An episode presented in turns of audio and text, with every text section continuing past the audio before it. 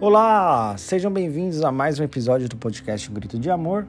Vamos falar mais uma vez do maior ato de amor que já existiu na humanidade, que é a cruz de Jesus, e hoje eu estou inspirado numa música chamada Soul You Lie, da banda Hillsong United. Se você não conhece essa música, Soul You Lie, eu vou deixar a descrição aqui do link. Escute essa música, ela é maravilhosa. Traduza ela se você não conhece o inglês. Ela vai contar a história da criação de ponta a ponta, de uma forma muito poética, muito bonita.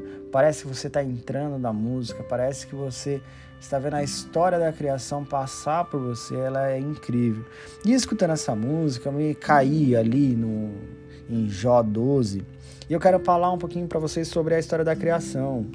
É, mas a, a, história da criação segundo essa ótica da música Soul You Lie, do Wilson, e que nós possamos sentir mais amados, com a nossa consciência estendida e ampliada, com o entendimento que o mesmo Deus que criou o universo com tanto cuidado, com tanto carinho, o mesmo Deus que é um tão bom engenheiro para fazer o que fez, é o mesmo Deus que cuida da nossa vida. Em Jó 12, do 7 ao 9, ele vai falar assim: olha. Pergunta para os animais, eles vão ensinar. Pergunta para as aves do céu e elas vão contar. Fale com a terra e a terra vai te instruir. Converse com os peixes do mar, porque eles vão te falar. Que, e, e de todos esses, quem não sabe que a mão do Senhor que fez isso? Então ele está falando que se alguém tem dúvida da criação e do Criador, quando olhar e conversar com os animais, com as aves, com a terra, com os peixes do mar, todos esses vão falar que existe um Criador e o Criador é o Senhor. Salmos 19, do 1 ao 4, vai falar que o céu declara por si mesmo a glória de Deus e o firmamento do céu, do universo, do sistema solar, de tudo, os firmamentos anunciam a obra da sua mão. Eu queria fazer uma alusão com você aqui e para a gente mergulhar um pouquinho nesse tema. Imagine que amanhã de manhã, quando eu estiver fazendo uma caminhada, eu encontro um iPhone no meio de uma mata. E a primeira coisa que vem na minha mente quando eu encontro esse iPhone é: Uau! Quantos anos que demorou para que esse iPhone aqui que está nessa mata ser transformado num iPhone, ser evoluído a ponto de se tornar um celular?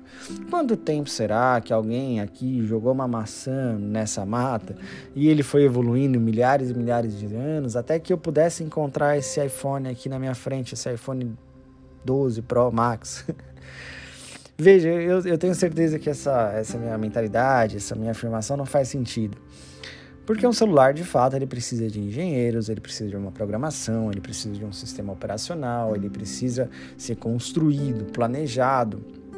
Então alguém fez um celular. Ele não nasce do zero, ele não é obra do acaso. A natureza não tem por si só o poder de construir um iPhone com milhares e milhares de anos. E, e quando nós olhamos para toda a criação, quando nós olhamos para as montanhas, quando nós olhamos, como a música diz, para 100 milhões de estrelas, para os mares, para o universo, quando nós olhamos para a vida, para o DNA humano, com toda certeza eu concluo que nós precisamos de um engenheiro, e é um engenheiro dos bons. Nós precisávamos de um construtor e dos bons, porque contas e mais contas precisavam bater na vírgula para que possibilitasse a vida humana na Terra. Contas e mais contas, uma programação humana foi é possível com que nós respiremos hoje.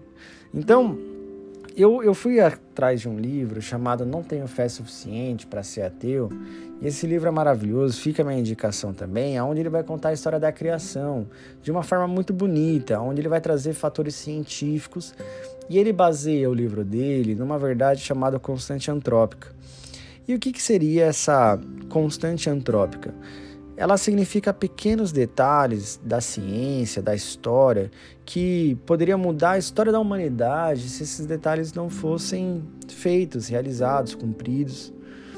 E quando nós olhamos para essas constantes antrópicas, quando nós olhamos para esses pequenos detalhes que possibilitam a vida na Terra, nós olhamos para um bom engenheiro, nós olhamos para alguém que construiu, porque a natureza não teria poder nela mesma para construir esse detalhe do detalhe do detalhe, como é o celular.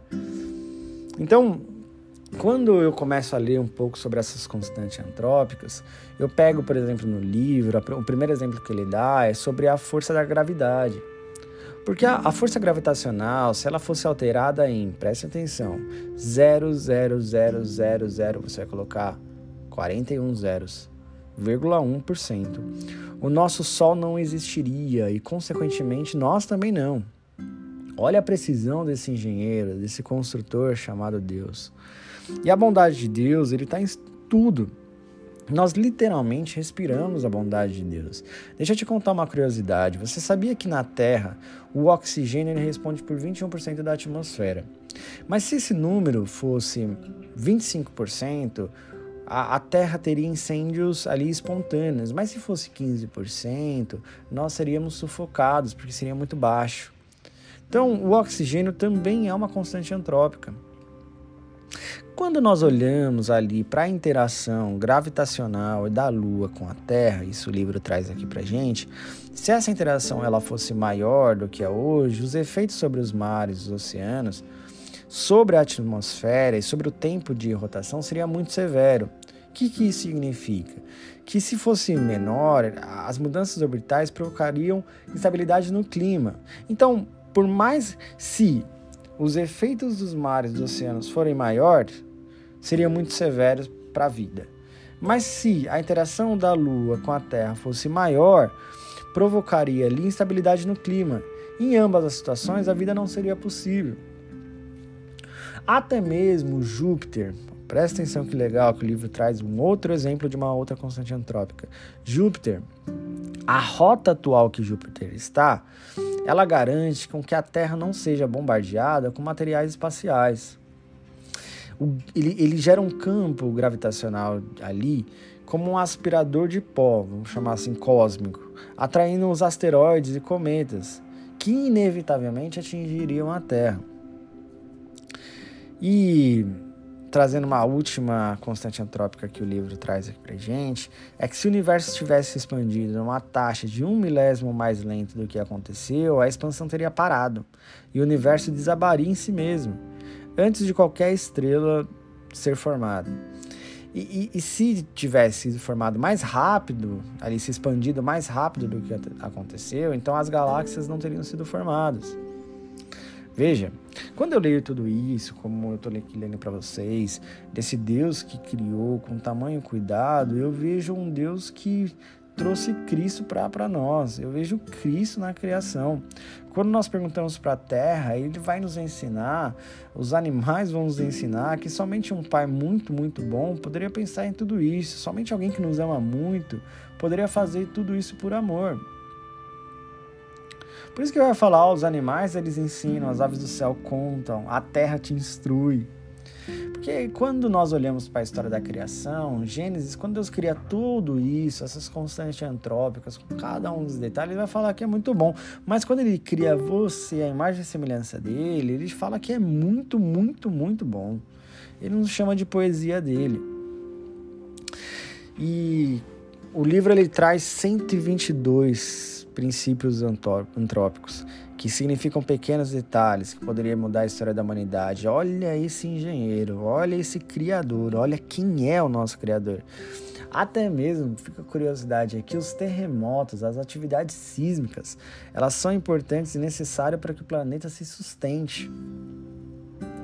E eu pensando aqui comigo mesmo, é, num diálogo. Eu, eu, eu, pensando aqui o Vitor, tá? Pensando na história da criação lá no comecinho de tudo, antes de Gênesis 1. Eu fico imaginando Jesus olhando ali para a história, para o plano do, de Deus Pai, falando assim: Uau! Se, se os universos, se o universo estiver aqui, se, se a Terra estiver aqui, pode ser que o, o material cósmico ali ele vai atingir a Terra. E aí o Deus Pai olhando e fala assim: não, porque aí eu vou ter Júpiter e Júpiter vai salvar a Terra. Eu vou. Júpiter vai ser uma provisão, a nossa provisão, para que os asteroides não peguem na Terra. E aí eu fico imaginando Jesus olhando e falando assim: meu, mas se tiver, se, a Terra for como for, ela, ele não vai se sustentar, por ele mesmo, pelas placas tectônicas. E aí Deus fala assim: "Não, mas aí vai vir os terremotos, e o terremoto ele vai ser a nossa provisão para que a vida seja possível na terra". E a vai vai ter vida, vai vai tudo acontecer da melhor forma possível, porque o terremoto vai salvar a terra. Mas o melhor está por vir, porque não é nem a criação, é, é, é quem eu estou formando. E quem eu estou formando é a nossa imagem e semelhança e vai ser o nosso a nossa humanidade. E aí eu fico imaginando eles pensando na, na criação e na humanidade como colocando a árvore do conhecimento do bem e do mal ali para a humanidade, sabendo que a queda poderia ser inevitável mas que estava tudo bem porque Jesus seria a provisão que faria com que o mundo não acabasse.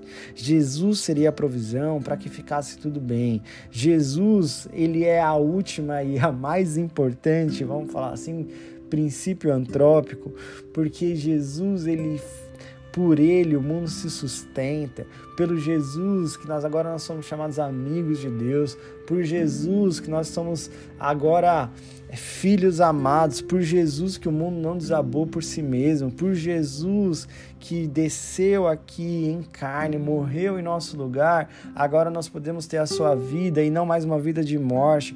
Por Jesus agora tudo à nossa volta foi mudada. Não somos mais inimigos de Deus, não somos mais pessoas que estão perdidas, vacilantes na vida, mas por Jesus agora nós somos como Ele, temos a sua natureza, somos filhos de Deus e caminhamos para ter cada vez mais a semelhança de Cristo, por Jesus. E aí, quando Jesus morre, ressuscita e sobe ao céu, o Espírito Santo vem morar em cada um de nós e faz habitação sendo mais um fator importante para que nós possamos conhecer quem nós somos nele. Que vocês lembrem o quão amado vocês são, o quão cuidado vocês são por esse Deus que fez tudo com tanto detalhe. Se Deus fez tudo com tanto detalhe, o que nos falta? O que pode, o que pode tirar a nossa paz? Ele cuidou de tudo, está sempre cuidando de tudo e Ele nos ama nos garante uma vida de descanso, de paz e de felicidade segundo o seu reino.